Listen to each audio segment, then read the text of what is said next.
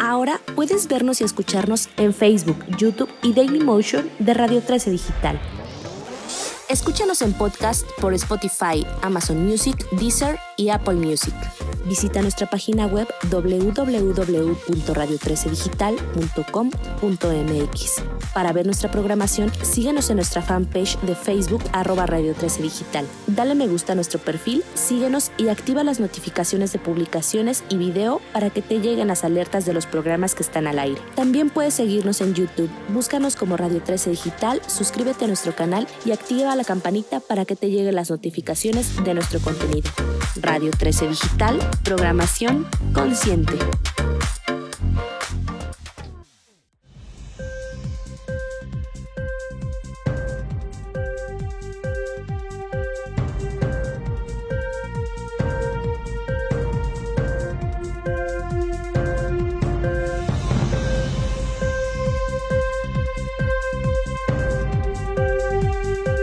Amigos? Yo soy Daniel Flores, titular del programa War Room. Ya estamos de nuevo aquí en su casa en Radio 13 Digital. Nos pueden encontrar tanto en Facebook como Twitter, Radio 13 Digital, para que nos escriban sus dudas, comentarios, quejas, denuncias. Aquí les vamos a estar dando seguimiento. Y también me pueden encontrar en mi Twitter personal como arroba Daniel-17 Flores, como cada lunes, miércoles y viernes en punto de las 4, estamos aquí con diferentes temas de movilidad, de denuncia, de coyuntura nacional. Y justamente hoy vamos a tocar este tema de los motociclistas en la Ciudad de México a nivel nacional. ¿Qué está sucediendo con este sector? ¿Qué está sucediendo con las nuevas licencias? Si es usted uno de ellos, eh, cuénteme cómo le ha ido con esta experiencia. Sobre todo un sector que ha crecido en los últimos años, que por, eh, por diferentes factores, el tráfico, por cuestiones de movilidad aquí en la Ciudad de México, sobre todo en donde se concentra principalmente este sector. Y bueno, eh, me gustaría darle la bienvenida también para que se vayan presentando de que vamos a tocar este tema, también para que les escriban, les manden sus comentarios, sus dudas y qué les parece este tema de las nuevas licencias. Y también si usted es motociclista, cómo se ha sentido con las nuevas responsabilidades que impuso el gobierno de la Ciudad de México. Y me gustaría darle la bienvenida primero a Adriana Silva Peña, presidente de Motociclistas Unidos de la Ciudad de México y representante de México eh, de Unión Internacional por la Defensa de Motociclistas. ¿Cómo estás, Adriana? ¿Cómo estás? Buenas tardes. Muy buenas tardes. Muchas gracias por la invitación. Y sí, Adriana Silvia Peña de Motociclistas Unidos, presentes aquí para poder comentar todas las necesidades y todas las cuestiones muy relevantes de la vida del del motociclista. Tan importante, derechos y responsabilidades. Muchísimas gracias, Adriana, por los minutos y también le doy la bienvenida a Alberto Ignacio Carrillo, vicepresidente de Motociclistas Unidos en la Ciudad de México. ¿Cómo estás, Alberto? Muy buenas tardes. Buenas tardes, muchas gracias eh, por la invitación y bueno, pues aquí estamos para tocar unos temas pues muy importantes de movilidad, sobre todo en motocicleta aquí en la Ciudad de México. Sobre todo este, este sector, quiero recalcar lo que ha crecido 200, 300% de acuerdo a los últimos datos que tiene el gobierno de la ciudad por el tema de las licencias, por el tema de las compras. Pero a ver, me gustaría iniciar con esto y también para invitarlos a que nos escriban en, en nuestras redes sociales. Estamos completamente en vivo en Radio 13 Digital para que nos manden sus dudas, qué les parece este sector, qué les parece las nuevas responsabilidades. Y me gustaría ir contigo, Adriana. A ver, ¿qué está sucediendo con esto? ¿Es cierto que era necesario eh, poner una licencia a los motociclistas. Eh, se habla mucho, tuvimos, y me gustaría recalcarlo, eh, tuvimos varios foros, uno de ellos creo que participé, en donde se hablaba de una nueva licencia y de nuevas responsabilidades. ¿Qué está sucediendo ahí, por favor? Necesidad, era necesario regular el número de motos que había en la ciudad. Se estaba desbordando, ¿no? Se estaba desbordando y una realidad que detectamos fue que se móvil no tenía un control de qué unidades son las que circulan en la ciudad. ¿A qué se debió esta necesidad? A, que nos eh, hacían responsables del alto índice delictivo. Entonces, al no saber quién porta una motocicleta tal, sin una identidad, sin un registro, este, pues de ahí se origina esta necesidad de una licencia, de una regulación administrativa. Eh, de ahí parte que tenemos que tener una licencia. ¿Para qué? Para cumplir una capacitación previa, para cumplir que tú sabes manejar una moto y se reduzcan de alguna forma, de alguna forma, las muertes en moto, que eso es lo que a nosotros nos, nos agobia, ¿no? Principalmente. Y esa es una de las razones por las que, bueno, se dice que se requiere una licencia, pero sin embargo, nosotros preferimos decir que se necesita una capacitación a fondo del uso de una moto. Sobre todo porque la responsabilidad es enorme, es grandísima, ¿no? Claro. Al usar una moto 125, tu responsabilidad va aumentando conforme vas aumentando el cilindraje. Y tu capacitación tiene que ser así como vas pasando primaria, kinder, primaria, secundaria. Con, estos procesos, ¿no? No comprarte una 600 o una 1000 cuando no has manejado nunca y motocicleta. Que comprabas solamente la licencia. Ibas, pagabas, bueno, pagas y, te entregaban la licencia. Sí, así yo, yo quiero reconocerlo. Soy motociclista desde hace dos, dos años y medio y tal cual, me entregaron la, licencia y todavía no sabía manejar, lo acepto, motocicleta, ¿no? Entonces, a ver, eh, comentas algo muy importante, Adriana. Alberto, el tema de, eh, sobre todo, pues, este hate que luego les llueve en redes sociales, de que hay demasiadas motocicletas, de que no es lo mismo, de que no respetan las reglas de tránsito. A ver, ¿qué le responderías a, ellos, sobre todo porque hay como esta batalla por el espacio público? Mira, eh, nosotros eh, hemos este, impuesto varias iniciativas de ley eh, donde para el uso y la regulación de la motocicleta. La motocicleta no es un problema, la motocicleta es una solución a los problemas de movilidad porque ya no en esta ciudad, porque ya no cabemos. Ocupamos cinco veces menos el espacio que un vehículo, ¿no? Pero, eh, ¿qué es lo que pasa? Que nunca tuvimos eh, educación, o sea, no, no existe una cultura vial. Nosotros hemos hecho varias propuestas hasta la Asamblea de que debe de existir una, una materia desde la primaria que se llame cultura vial, porque todos somos usuarios de la vía y desgraciadamente nadie, nadie, nos, nadie conduce como debe ser. Se enfocan mucho en el problema de las motos, pero pues todos cometen infracciones, de quién no se estaciona donde no puede, eh, quién no se da vueltas donde no puede. Bueno, me ha tocado ver hasta patrullas de tránsito que dan vueltas ahí en el metrobús y se meten en sentido Exactamente, pero eh, desgraciadamente hace muchos años, hablamos de los ochentas, de, empezaron a quitar la, la, capacitación para obtener una licencia, los cursos de, de, pericia, de, este conocimiento del reglamento para obtener una licencia motociclista. Entonces, eh, ¿cómo vas a ahora, quieres eh, infraccionar, quieres este, castigar, eh, poner este, multas excesivas cuando no educaste nunca, nunca el gobierno nunca se dio la oportunidad de bueno obtener los cursos necesarios para este para obtener una licencia. Y ahorita, pues déjame decirte que en los últimos cinco años tenemos un incremento del 800% del parque vehicular. 800%. Sí, porque ellos cuentan, cuentan únicamente eh, lo que tienen registrado, pero imagínate toda la población flotante que entra de los estados, como es Morelos, como Estado de México, ¿no? Toda esa población flotante incrementa el parque vehicular. Ahora, eh, ahorita eh, con lo de la pandemia se vino pues la carencia del empleo y a, a su vez las plataformas de reparto pues fue una opción de trabajo. ¿Por qué? Porque la gente se encerró, no quiso salir y fue un auge muy grande para poder obtener una fuente de trabajo. Pero mucha gente que no tenía eh, ni siquiera la más remota idea de cómo andar en una motocicleta, se sube a, compra una motocicleta en la tienda. O una motoneta, ¿no? Sí, sí o, compras una, una, motocicleta en la tienda comercial como si compraras un litro de leche, ¿no? Entonces eh, salen, se las entregan en la puerta y pues nadie les preguntó si las sabían manejar. Entonces hoy gracias a eso, a ese desorden que tenemos, que desgraciadamente móvil no ha querido regular o regula como ellos quieren, pues tenemos eh, un alto índice de mortalidad de motocicleta. Déjame decirte que de decesos por accidente vial, 7 de cada 10 decesos son motociclistas. Siete, eh, oye, gravísima esa cifra, ¿no? Exactamente. A ver, vamos a tocar, y comentaste algo, no tenemos cultura vial porque, pues, básicamente la aprendemos sobre la marcha, así como el SAT, lo han venido a decir especialistas materias importantes no se nos inculca que deberíamos de saber, ¿no? Porque así lo exige una ciudad de México con 10 millones, con 20 millones de, habitantes aquí que están trabajando, que están laborando, que se están moviendo.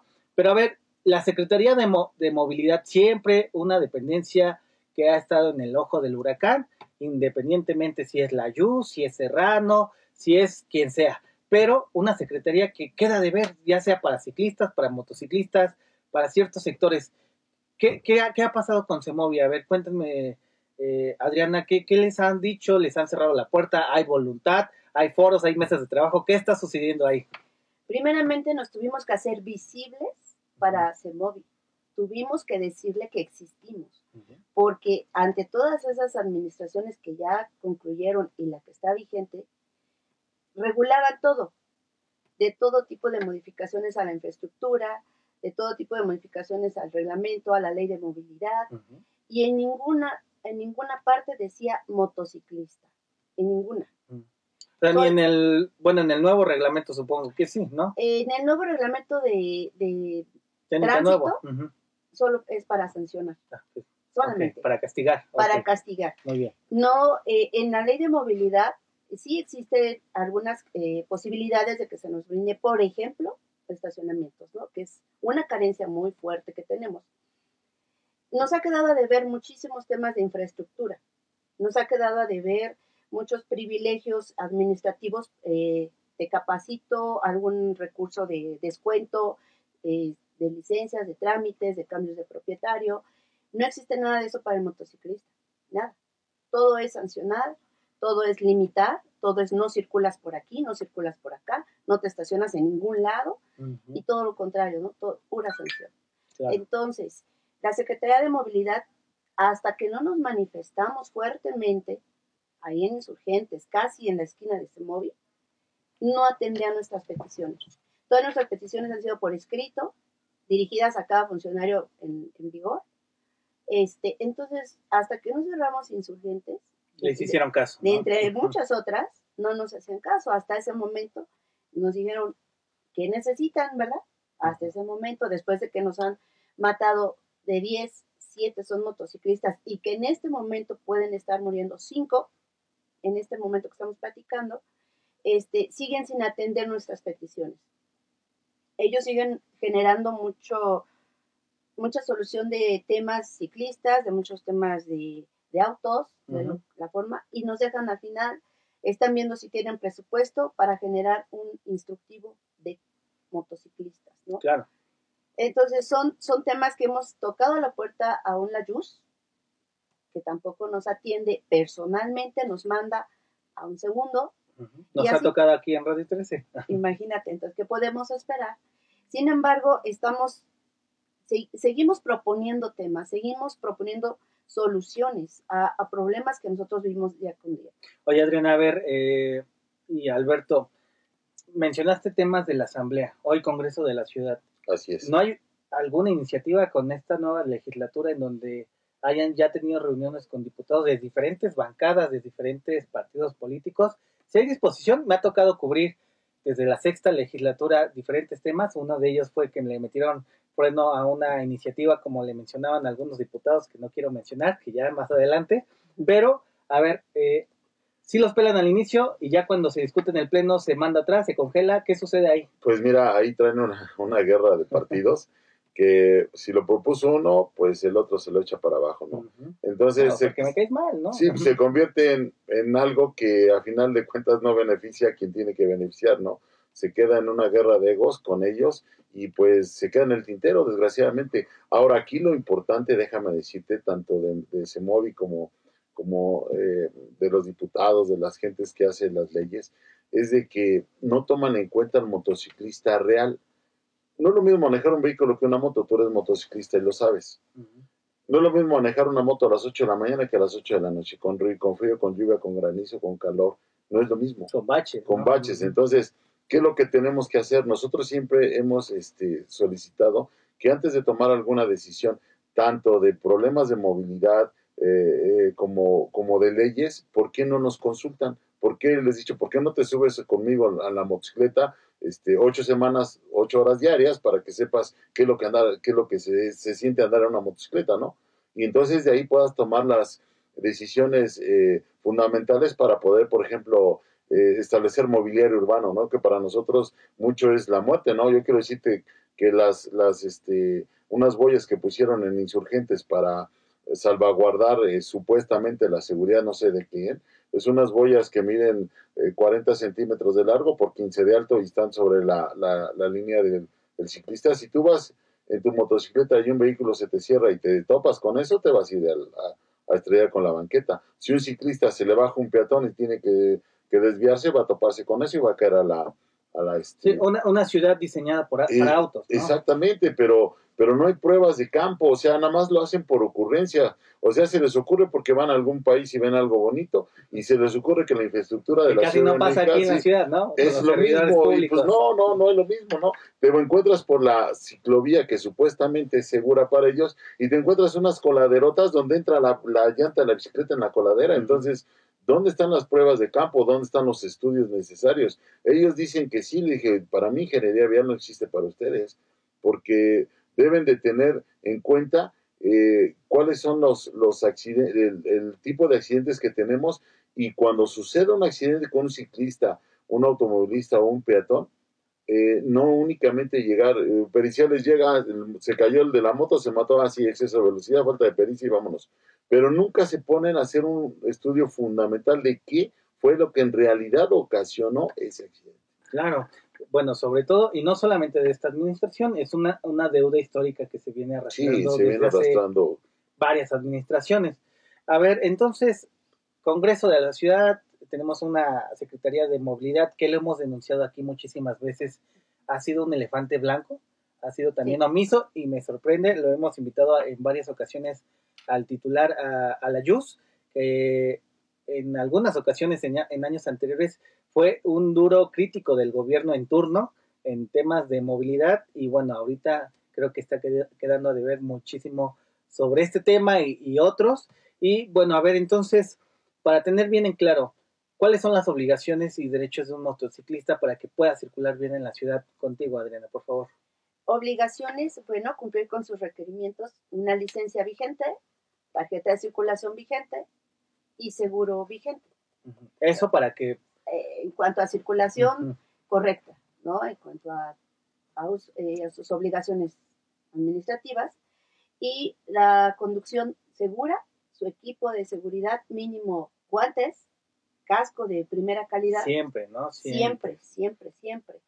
Y eh, una chamarra resistente y unas botas que cubran arriba del tobillo. Eso es lo que puede darle una, un mayor margen de seguridad ante un incidente, un accidente, como lo quieran ver. porque es mortal, no puede ser mortal a ciertas velocidades, ¿no? Eh, es un factor importante el equipo de seguridad porque cualquier situación que se te presente puedes generarte una discapacidad y eso afecta todo tu entorno familiar, tu entorno laboral.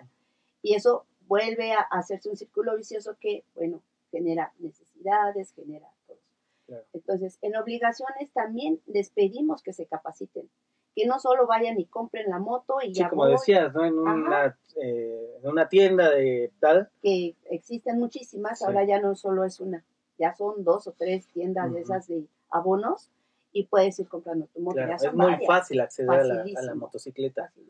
A ver, mm, eh, Alberto, me gustaría preguntarte, tuvimos hace unas semanas este accidente en la en esta carretera en donde las redes sociales se desbordaron en contra de los motociclistas por esto, el tema de las velocidades. ¿Qué opinas sobre ello? A ver, son varios puntos ahí. Primero, eh, hay mucha gente que le gusta la motocicleta a velocidad, porque déjame que hay, hay muchos este, tipos de motocicleta. Aquí, eh, desgraciadamente, las autoridades lo unifican. No es lo mismo tener una motocicleta de trabajo a tener una motocicleta de pista. ¿Por qué? Porque una motocicleta de pista te puede levantar de 0 a 9.5 segundos, 200 kilómetros por hora. Entonces, eh, dependiendo del tipo de motocicleta que tengas, pues deberías de tener, como dijimos, una licencia específica. Pero en el caso, por ejemplo, de Cuernavaca, ¿qué es lo que pasa? Punto número uno, pues no tenemos un espacio donde poder practicar un motociclismo de velocidad. O sea, el único espacio que existe es el Autódromo Hermano Rodríguez, el cual está concesionado a unos cuantos para beneficio de unos cuantos y toda la comunidad pues no tiene otro lugar en donde poderlo practicar. Oye, porque justo, eh, perdón, hay un paréntesis, yo vi unos comentarios, creo que ya lo tengo, que decían que contraten estas pistas para que corran.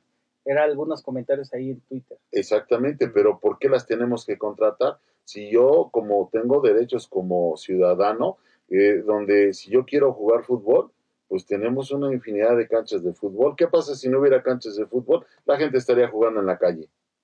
¿Qué pasa si no tenemos un lugar específico donde las autoridades digan, a ver, este es el autódromo con todas las este, eh, eh, normas que puedes tener para, para practicar tu deporte, pues entonces estaría fenomenal. No estaría esa comunidad saliendo a las carreteras a practicar el deporte que desgraciadamente nadie le hace caso. La Federación Mexicana de Motociclismo es un elefante blanco que solamente cobra este lo, baja los recursos del gobierno y no hace nada, ¿no? Entonces, e, ese es el punto número uno. Punto número dos, obvio, el exceso de velocidad fue el que ocasionó el accidente, pero si hubiera existido capacitación, no hubieran pasado los demás y te voy a decir por qué. Porque nadie abanderó. O sea, se estrellaron los primeros, eh, llegaron los vehículos, hicieron alto total, se estrellaron los segundos, los terceros y los cuartos. Entonces, nadie, la nadie le dijeron, ¿sabes qué? Cuando sucede un accidente, eso lo primero que tienes que hacer es no ver qué le pasó al que cayó. Lo que tienes que hacer. Como sucede en cualquier rodada, ah, Sí, lo que tienes que hacer es regresarte a banderar para que no suceda el segundo accidente. Inclusive tienes que agarrar tu moto, meterte en sentido contrario hasta que tú sientas que es un lugar seguro y abanderar. Eso es lo que tenías que haber hecho. Y no se hubiera suscitado todo eso. Ahora, te pregunto, ¿en dónde estaba la autoridad? ¿En dónde estaba? O sea, llegamos todos y al último llegó la autoridad, o sea, eh, eh, ¿dónde estaba? O sea, no me digas que una carretera de 70 kilómetros que es de, la Ciudad de México a Cuernavaca, este, tiene dos patrullas y no estaban. Entonces, eh, no me digas que, ¿por qué no aplican el reglamento? El reglamento es bien fácil. Dices, no te voy a corretear, pues no, pero si tienes una carretera que solamente tiene una salida en Tres Marías y la otra en Cuernavaca, pues es bien fácil te detecto con, con, sensores que ven ese exceso de velocidad y antes de salir te detengo y te infracción. Por supuesto. Entonces, aquí si alguien no hizo el trabajo, también fueron las autoridades. Okay. toda una problemática general. A ver, qué bueno que lo comentamos sobre todo porque es algo que nos preguntan mucho, sobre todo cuando tocamos temas de movilidad, por supuesto, de motociclistas. Y a ver, antes de que se nos termine el tiempo, eh, el tema de las licencias, a ver cómo está, qué, les han platicado los nuevos motociclistas que han asistido para adquirir la nueva licencia aquí en la Ciudad de México. Pues que, eh, bueno, se pretende que sea un sistema que, demuestre tu destreza y tu capacidad. Y bueno, hay quien la ha pasado sin problema y hay quien... O sea, es un circuito eh, es un circuito. Es un circuito, no sé, que serán 40 Es un circuito, mira, es un circuito que no sirve de nada, así literal. ¿Por qué? Porque te ponen una bola de conitos para que tú hagas una prueba de pericia, ¿no? Y que no baje los pies. Eh, es un circuito que no sirve porque no está diseñado para el tipo de motocicletas que existen. Eh, yo cuando vi el circuito dije, bueno, pues deja llevarme mi moto de pista y a ver cómo voy a dar una vuelta, no con una motocicleta de pista que ni siquiera tiene... Ni siquiera da vuelta, ¿no? Ni siquiera da vuelta. O sea, para una motoneta está bien. Está bien. pero una más grande, por ejemplo. Para el sector laboral, posiblemente. Posiblemente porque son Sí, pero arriba de 600, imposible, ¿no? Pues entonces volvemos a lo mismo. No, no sirve, entonces no sirve. Entonces tenemos que ver eh, que hay una pista para cada, para cada uno, ¿no? Después, eh, a la otra, eh, te hacen una prueba, un, un examen teórico de algunas preguntas del estado de la motocicleta, conocimiento mínimo reglamento de tránsito. ¿Y eso de qué te sirve? ¿Que no sería mejor hacer unos cursos de capacitación donde implementes, si lo como lo hacen en Europa? En Europa, si no lo pasas, no tienes licencia, tan sencillo como eso. Entonces, te obligan a capacitarse, te hacen crear conciencia, conciencia vial. Nadie tiene conciencia. Es, una batalla. Por es una batalla, sí. Y nosotros les hemos dicho infinidad de veces a, las autoridades, este, a, Valentina, que ahorita es este, representante de CEMOVI, y pues lo único que nos, nos hacen es dar a tole con el dedo, nos sentamos en las mesas, les proponemos, hacemos todo lo que tú quieras y a la mera hora se Y no pasa nada. No pasa nada. Nada. Te pues, entretuvieron bastante. Interesante tema, insistimos aquí, invitamos nuevamente al titular de la dependencia para que venga, para que pueda platicar aquí en un debate, para que nos pueda exponer sus razones también de las políticas que ha implementado. Y bueno, ya para despedirnos, algo más que deseen agregar contigo, Adriana rapidísimo, por favor. Bueno, la recomendación siempre de que usen el equipo mínimo, de buena calidad y que sí se capaciten lo mejor posible. Hay escuelas, sí hay lugares donde pueden hacerlo, ya es cuestión de, gustos, pero que no salgan sin su equipo y que no que lleven casco en el codo. Eh, eh, yo sí he visto mucho eso, que lo traen acá, ¿no? Y descubiertos. Y que no esperemos que la autoridad esté atrás de ti, atrás de ti para usar tu equipo, que sea por valor propio de tu vida, ¿no? Muy bien, buenísimo. Este, Alberto, por favor. Pues mira, es, es un tema enorme que, que es eh, muy difícil tomarlo en tan pocos minutos, pero búsquenos en las redes sociales, Motociclistas Unidos ONG de la CDMX, búsquenos por ahí, ahí hay infinidad de, de este, preguntas y respuestas a lo que ustedes andan buscando. Y bueno, pues eh, gracias por la invitación y seguiremos trabajando fuertemente con las autoridades, ojalá este, podamos hacer una mesa de debate aquí y pues les, les volvemos a decir, ¿no? este, al secretario, atiéndenos, ¿no? Porque desgraciadamente... Oídos sordos. Oídos sordos, ¿no? No, no, como le he dicho, no es necesario volverte a cerrar ni tomarse móvil para que nos abres la puerta, ¿no? O sea, atiéndenos. Gracias, eh, Alberto Ignacio Carrillo, vicepresidente de Motociclistas Unidos en la Ciudad de México. Adriana Silva Peña, presidente de Motociclistas Unidos en la Ciudad de México. Gracias a ambos. Dejamos el tema ahí también para que nos puedan escribir sus dudas, comentarios eh, pues sí, también sugerencias. Yo soy Daniel Flores, titular de la emisión de War Room en Radio 13. Me pueden seguir en Twitter como arroba Daniel-17 Flores. Nos pueden seguir escribiendo. Gracias a producción, a Miguel que hace posible este programa. Nos vemos el, próximo miércoles y bueno, estamos a sus órdenes. Hasta la próxima.